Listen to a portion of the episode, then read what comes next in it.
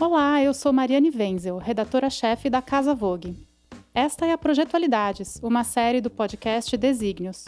Aqui eu recebo arquitetos para conversar sobre como um projeto é capaz de responder a temas urgentes da atualidade.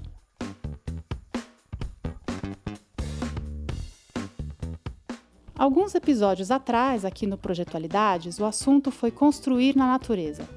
Hoje vamos evoluir nessa discussão, tratando da biomimética área da ciência que estuda as estruturas biológicas e suas funções, a fim de aplicar as estratégias e soluções da natureza em outras áreas do conhecimento, inclusive na arquitetura. Para explorar essas questões conosco, o convidado da vez é o arquiteto Marco Brajovic, um estudioso do tema. Marco, bem-vindo ao Projetualidades. Eu queria começar é, te pedindo para conceituar dois termos que eu mesma andei confundindo: biofilia e biomimética. Eles não significam a mesma coisa, correto? É, em linhas gerais, uh, bom, a biofilia é como a palavra mesma, né? Fala, né? Bio como vida, filia uh, como amor, né? O amor pela vida. Mas acho que esse termo Hoje em dia, ela é mais abrangente, seria porque a, a biologia, né, a bio, da biologia não é não é isso que estamos falando. Estamos na, na biofilia, estamos abrangendo uma, um comportamento né, de amor pela natureza, uma conexão com com este sentimento, né, de aproximação, de entendimento né, da natureza de uma forma multissensorial, não só cognitiva. Acho que a biofilia que, enfim, ela foi expressada num livro, acho, se não erro, no 84, né, eh, de Edward Osborne, né, ele falou, de alguma forma comunicou a primeira vez esse conceito, mas ela, ela transcende as disciplinas e ela vai mais nessa nossa, quase uma necessidade, hoje em dia, acho, finalmente, né, de, de dar nome a esse sentimento. É um sentimento de amor. E como cada sentimento de amor é difícil se conter nas palavras. A biomimética em si, uh, falando né, quem é um conceito que uh, ainda né, é do começo do século passado, né, primeiramente era a transposição né, de sistemas biológicos para sistemas cibernéticos, tá no momento né, analógicos. Depois este termo foi se transformando, né, com o tempo do biomimetics. A, vocês lembram também né, da parte da biônica, mais conhecida no, no design uh, italiano nos anos 60, 70, até nas últimas décadas, de novo, nos anos 90, Biomimetic com o Biomimicry, né, Janine Venus, o famoso livro Inspiration Inspired by Nature, uh, né, que era lá no final dos anos 90, um livro icônico, onde a bio, biomimicry fica sendo trazida a biomimética através do Biomimicry Institute, né, da Arizona University, se traz como uma metodologia própria, né, uh, estruturada com lentes, com processos de transposição de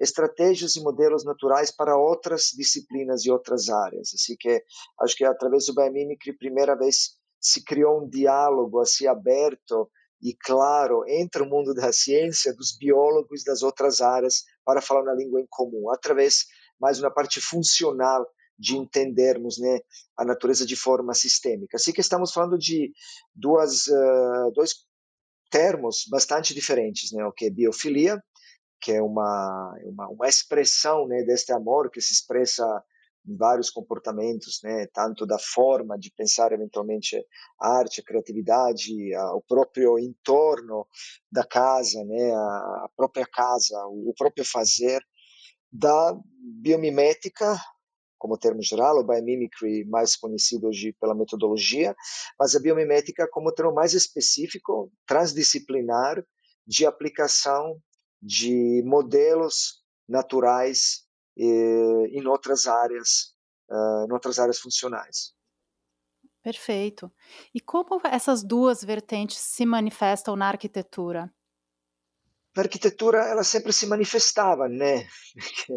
É que a arquitetura como a gente conhece ela hoje, a arquitetura clássica, a arquitetura se desconectou de alguma forma, né, da natureza em vários momentos. E essa cisão da natureza ela acontece, né, gradualmente, tanto pelas tipologias. Uh, podemos só pegar a, história dos jardins, né, da relação do jardim nos últimos 3, 3.500 anos, né, como esta relação uh, começou a distanciar o ser humano né, do ecossistema e, e, trazendo esta dominação né, da natureza dentro dos nossos jardins, que é uma questão uh, até né, mais antiga, né, que é da, da parte nossa neolítica, a dimensão da, da agricultura, e como a, a, nossa relação com a natureza virou puramente funcional. A arquitetura, consequentemente, ela ela vem até os dias hoje, né, até os dias mais conhecidos modernos do modernismo, onde o jardim, né, ele chega numa numa dimensão, não em todos os casos, né, mas na maioria dos casos,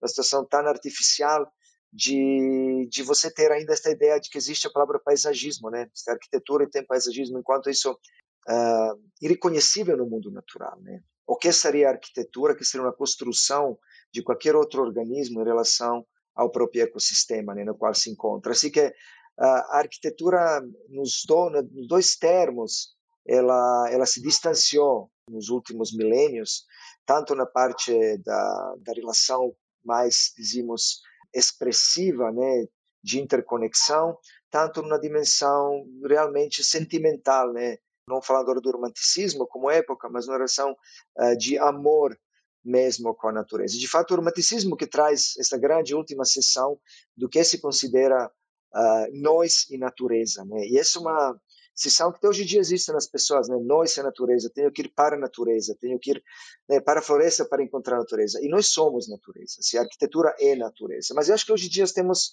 estes dois momentos uh, renascendo, né? Tanto nos sentimentos das pessoas, falando da biofilia, quanto na parte mais técnica, né, tecnológica, uh, e não só a tecnologia, uh, falando da tecnologia né, como né, a parte epistêmica, tecnológica, né, uh, mas da tecnologia como também o reconhecimento das tecnologias ancestrais, acho que a biomédica também permeia estas áreas e, e, é um momento que isso está acontecendo com grande interesse, né? né? e com grande liberdade. Por isso temos várias experimentações e várias expressões que não necessariamente pode se categorizar uh, uma dessas, um desses temas. Por isso digo, são termos uh, bastante abertos ainda, bastante em evolução, em transformação. Uh, são termos que estão se desenvolvendo, particularmente a biomimética, e outros que estão acontecendo de uma forma mais subconsciente, né, e quase né, espiritual de conexão com a Sim. biofilia. Então, tem uma questão uh, de retomada desse contato com a natureza, né, que é o que você fala, em a arquitetura parece que, ao se definir como arquitetura, ela se distanciou né, da natureza e agora a gente vive um momento de tentativa de reconexão. Né? Eu queria é, uh, avançar um pouquinho para as questões mais práticas né, da biomimética. Você costuma dizer que a natureza é uma fonte inesgotável de soluções para questões de estrutura, impermeabilidade, adaptabilidade das construções.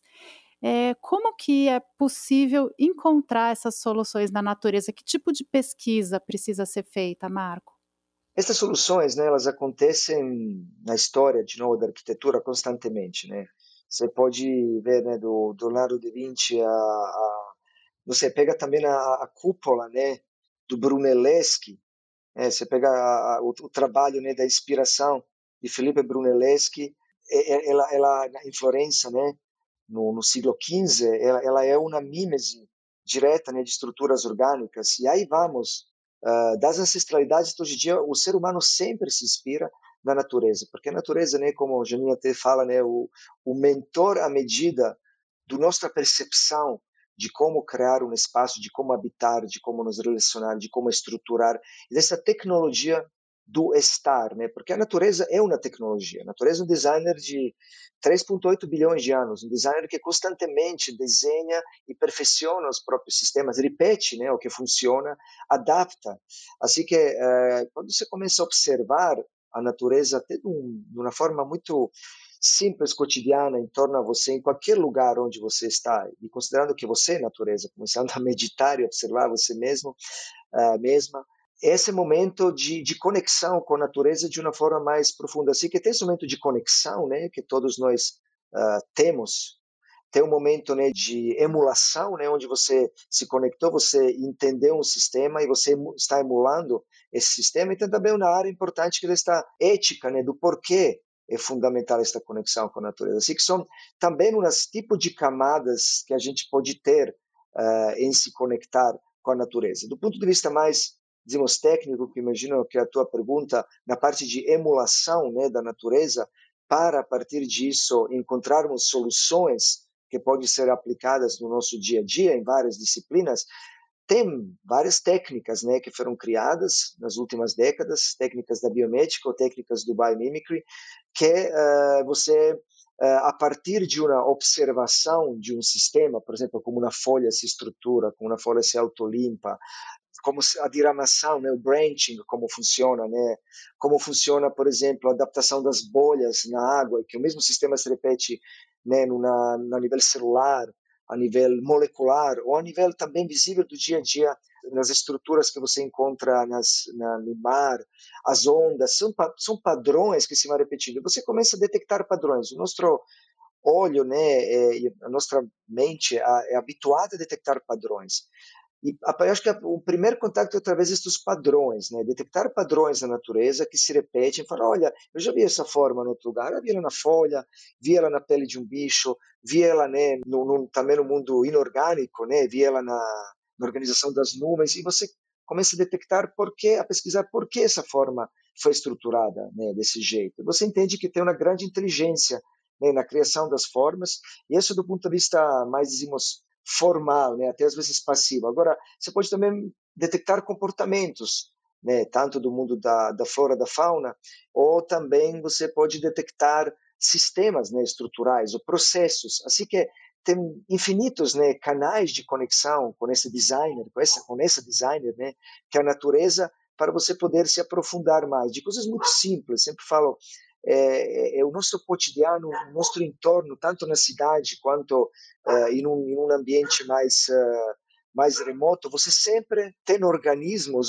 ou, ou, fenômenos naturais que você pode ir aprofundando. Depois, nos níveis mais avançados, uh, são pesquisas já existentes, são livros, são graduações, pós-graduações, é uma área muito desenvolvida e uma área muito permeável, no sentido muito, muito fácil para uh, se envolver e se conectar, porque tem vários níveis né, de, de profundidade que uno vai afrontando eventualmente, mas já os primeiros, né, que falei de conexão, de você se conectar com a própria natureza, né, como ser, como organismo vivo, né, e entender o sistema como funciona, né, em torno a você, o ecossistema como funciona, isso já é uma primeira grande percepção ecossistêmica, sistêmica, né, da, de como, as, como a biosfera funciona, como, como a vida funciona na Terra. Eu acho que uma, isso de novo se conecta, né, agora você me trazendo nesse lugar, se conecta à biofilia, né, porque é realmente um amor uh, para a natureza, né, não só para a vida, mas para a natureza, claro que a natureza é vida, mas a natureza também como contexto sociocultural no qual estamos. Um contexto sociocultural que é tão generoso, que envolve todos os seres todas as espécies. Para nós nos reconhecer, né, como ser humano, temos que entender, né, fazemos parte, né, desse desse grande superorganismo, né, que é a Terra, e como como todo se integra, como todo colabora. Essa percepção ecossistêmica, esta conexão, acho que é, é, é um primeiro momento e ele é permitido e ele é facilitado a todos os seres humanos e outros seres, sabe? Isso que é isso até transcende né, essas questões, por isso digo às vezes é uma questão mais holística, mas de fato uma questão muito orgânica, né, de estarmos juntos né, nesse planeta. Depois a emulação, uh, que eu falei, e a bioética, que é uma relação mais né, sociopolítica, do porquê fundamental né, essa nossa relação e conexão com a natureza, são próximos passos né, que uno vai aprofundando. É, e eu imagino que esse conhecimento, ele, além de tudo, ele precisa ser multidisciplinar, né? Como você já comentou. Na prática, assim, na equipe, por exemplo, de um projeto de arquitetura que você desenvolve, existem outras áreas do conhecimento envolvidas? Eu, eu imagino a biologia, a engenharia. Como que é a conversa nesse time multidisciplinar?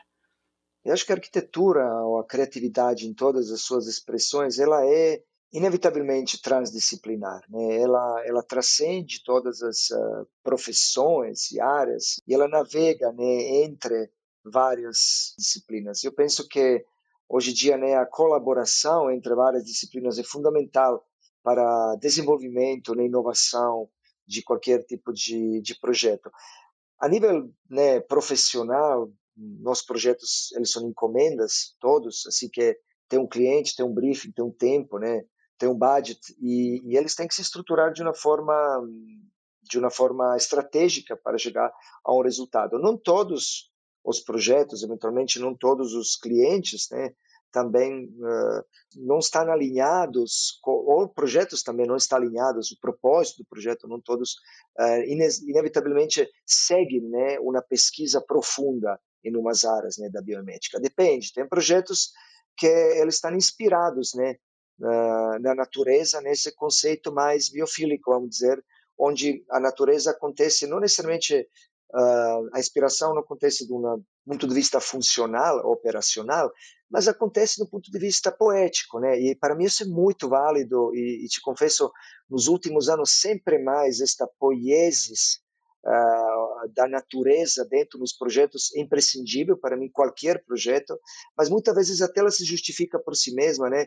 Por trazer uma ambientação, né? Uma arquitetura que envolve, inspira né, e conecta as pessoas com a própria natureza. Se nela entrar na área, por exemplo, né, da biomimética, onde, por exemplo, a estrutura foi pensada, inspirada na estrutura de um organismo, e isso soluciona, né, além de trazer, uh, eu acho a natureza altamente elegante né, nas próprias soluções, e esta, esta elegância dela, a eficiência não é nem eficiência, é elegância, que é inevitavelmente eficiente.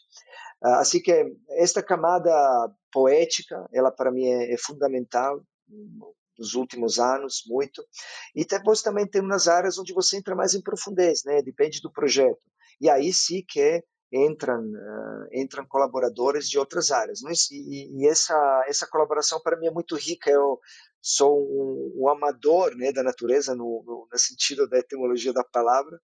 Uh, eu fico aprendendo constantemente. Uh, cada cada né, experiência no aprendizado, cada projeto novo aprendizado, cada cada tema projetual que que a gente trabalha é, é uma nova inspiração, um novo sistema, um novo organismo. Isso me faz né, entrar mais em profundidade, mais um tema infinito, né? Como é a vida, como é a ciência, como é a pesquisa.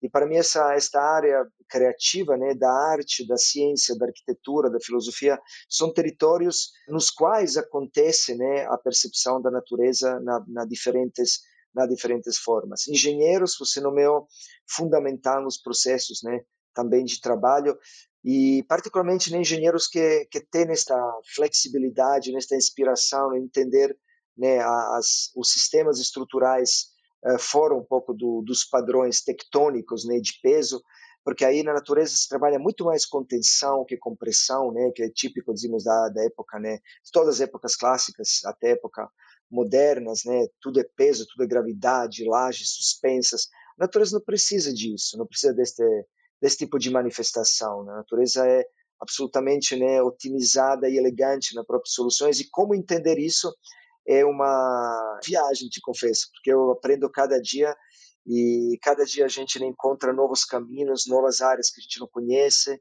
novos colaboradores que a gente gostaria de trabalhar e acho que estamos só no começo. O, meu ateliê, né, e, e os outros acho uh, escritórios que vejo e, e, e, criativos que estão nesta nesta busca, nesta pesquisa, que estamos só no começo um grande caminho, né, que vai ser esta grande revolução, esta grande evolução dos conceitos da arquitetura e da engenharia de como vamos habitar este planeta nas, próprias, nas próximas décadas. Sim, essa é uma reflexão fundamental. Eu queria te perguntar na prática, Marco, nos projetos, quando você está desenhando uma casa ou, como você já fez anteriormente, uma biblioteca flutuante, você pode dar alguns exemplos de, de como a biomimética é aplicada em projetos como esse? Pode ser em obras suas ou na, na obra de outros arquitetos, existem outros né, pelo mundo que fazem é, uso dessa ciência. É, eu que, queria que você exemplificasse para a gente, para a coisa ficar um pouquinho mais palpável, né? Como que a biomimética é, aparece em um projeto de arquitetura? Ok, vou dar um, um par de exemplos assim que me passam agora uh, na cabeça de um dos nossos projetos que se diferenciam entre eles no nível né, de profundidade, assim, de pesquisa e uns outros que eu que eu gosto, né, que admiro como como projetos de arquitetura e de design. Por exemplo, hum, a gente participou no ano passado na na Bienal de Veneza com com uma série de projetos dos quais um era numa exposição coletiva, né, curada pelo, pelo grupo SOS, né, do La Fura Liaison, onde a gente participou com um organismo, né, trazendo este organismo uh, na discussão, né, deste pavilhão que era da, das Nações Unidas, o que um organismo teria que dizer, né, para o futuro do, do nosso planeta. A gente trouxe o Manguizal como representante brasileiro e o Mangue, né, eh, em específico, a gente desenhou um um magno, uma árvore, né, com as próprias raízes, uh, para um pavilhão, né, para trazer este conceito de uh, de interconexão de raízes, né, a nível conceitual, né, de trazer este ambiente que seria um pavilhão uh, de forma de um mangue no qual as pessoas entram. A gente realizou em Miami também, no Miami Design, dois anos atrás, em escala real, né, para 30 pessoas, um mangue com redes dentro, enfim, ele como trazer este mangue é, para inspirar as pessoas a entender a inteligência e elegância da, da natureza. Agora, o processo para chegar à realização né, deste mangue, ele passa por uma série de, de etapas. Por exemplo, a gente estudou, aí entra o processo biomimético mais, mais fundo. Né? A gente fez uma colaboração com uns biólogos lá dos Estados Unidos que tinham né, um, um tipo de, de scripting, né, um tipo de software, o qual conseguiu né, uh, mimetizar um processo de crescimento de, das raízes, né, os caules, nesse caso, e como eles evoluem no espaço, qual é a matemática de evolução, e a gente reproduziu esta, este processo, né, um modelo digital, uh, a gente imprimiu este modelo digital, testou este modelo digital e finalmente ele foi uh, transposto né, numa escala maior e produzindo manualmente em cima desses parâmetros. E que o resultado final, este pavilhão, ele foi uma mímese, né, uma biomimética de uma estrutura uh, de um mangue. Agora, onde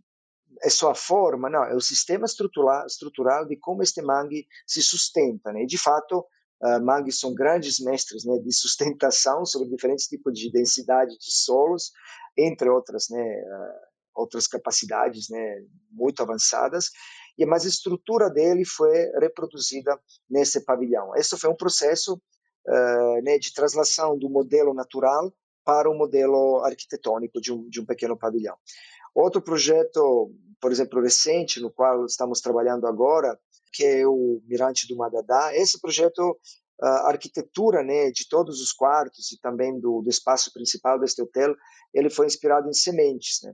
As sementes tanto na própria forma como no próprio conceito de implantação, né, que é, é lindo, né, que ainda arquitetura ainda ter poucos, mas ainda tem os termos, né, orgânicos. E a implantação, como se planta estas sementes e como como a semente se estrutura, né? Assim que teve uma trans, transposição, né, de uma estrutura de uma semente, a gente encontrou três sementes em específico que transpôs trans, transpusimos a parte estrutural formal em, em, arquiteturas. Agora, nesse caso, claro, não uma análise tão detalhada, estrutural, uh, ou não tem uma mímese exata né, das espessuras para isto uh, se configurar com um processo metodológico, né, matemático, biomédico, mas ele sim está inspirado nas sementes e elas acontecem numa escala diferente, numa, numa, nas proporções diferentes, mas elas acontecem tanto do ponto de vista metafórico quanto conceitual, né, são membranas, estruturas como também do ponto de vista da forma. Um projeto como o pavilhão que a gente fez uh, uns oito anos atrás, o pavilhão inflável, inspirado na Estrela do Mar, pavilhão para de 500 metros quadrados, e ele foi inspirado na, na Estrela do Mar, porque a Estrela do Mar tem um sistema pneumático, e a gente copiou né, praticamente as, as distâncias né, dos gomos internos da Estrela do Mar, porque esse pavilhão tinha que suportar a gente considerou as situações parecidas do na Estrela do Mar, que é pressão né, vertical e também nos movimentos laterais, como nas marés, a gente tem muitos ventos, onde instalou no, litoral este pavilhão, e grandes chu fortes chuvas, assim que ele foi uma mímese direta também de uma estrela do mar. E projetos que depois eles entram, cada um, né, na, numa dimensão mais mais profunda de pesquisa, e outros que ficam, né, numa dimensão poética da inspiração. Projetos que, por exemplo, eu gosto, né, de que eu sempre uso também como exemplo para os estudantes né, nos workshops. É, eu gosto muito né, da, do primeiro acho, projeto que poderia né, se considerar o projeto de biomimética, né, que é o, o velcro. né, o velcro acho que é, um, é um greatest hits né da biomimética o velcro né no, esta esta história linda né do Jorge de Mestral né, no 41 que estava passeando com o seu cachorro nos campos da Suíça e, e de repente encontrou né, uns garabichos no no pelo do cachorro e entendeu que tem uma conexão claramente garabicho uma grande cápsula do tempo né esta semente que aproveita né dos peludinhos para se levar e mas ele conseguiu a partir disso simplesmente né encontrar duas componentes que funcionam muito bem para um sistema né, de conexão e desconexão rápida e bastante firme. E isso foi, derivou o, o, hoje em dia o Velcro. E temos uma miríade de projetos inspirados, desde né, as, as sistemas de tintas, hoje em dia inspiradas né, nas peles de tubarões, até sistemas de geração eólica, de energia eólica através de barbatanas, barbatanas de baleias, uh, sistema de roupa, né, além de, de tecidos, tintas também hidro, hidrofílicas, né, uh, que consegue repelir a água e ficar sempre secas. Tem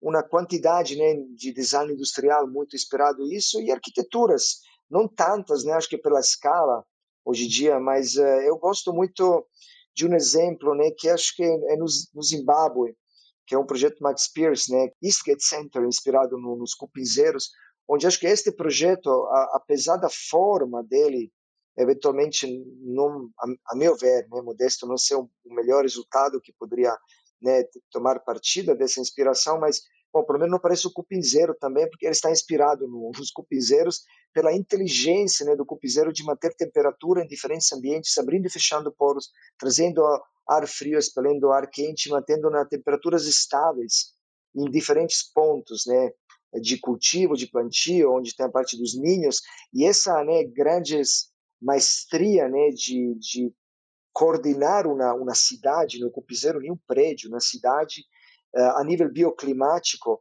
essa foi a inspiração, por exemplo, para esse prédio, onde legalmente funciona abrindo e fechando umas, umas saídas de ar e com isso conseguindo manter uma temperatura uh, muito, muito favorável na África. Assim que, isso para mim é um exemplo de um prédio inteligente, né? E nós prédios inteligentes que a gente vê acontecendo nas nossas cidades, onde o prédio inteligente é o, o elevador que fala, né? Ou é, acho que a inteligência da arquitetura vem desta elegância e simplicidade de se conectar, né, com o, nosso entorno. Sim, e essa capacidade de perceber também que nem tudo se resolve com necessariamente com uma tecnologia ultra avançada, né? Essa solução que mimetiza o cupinzeiro é um exemplo disso, assim como também as, as, nossas ocas são um exemplo disso, né? E aí eu queria passar para a minha próxima pergunta, Marco, em que você já afirmou que os indígenas têm muito a ensinar, né? Porque eles são os tecnólogos da floresta. Você tem uma experiência grande em projetos na Amazônia, né? Eu queria saber o que, que você aprendeu de mais inovador é, com os indígenas com quem você conviveu nos seus projetos.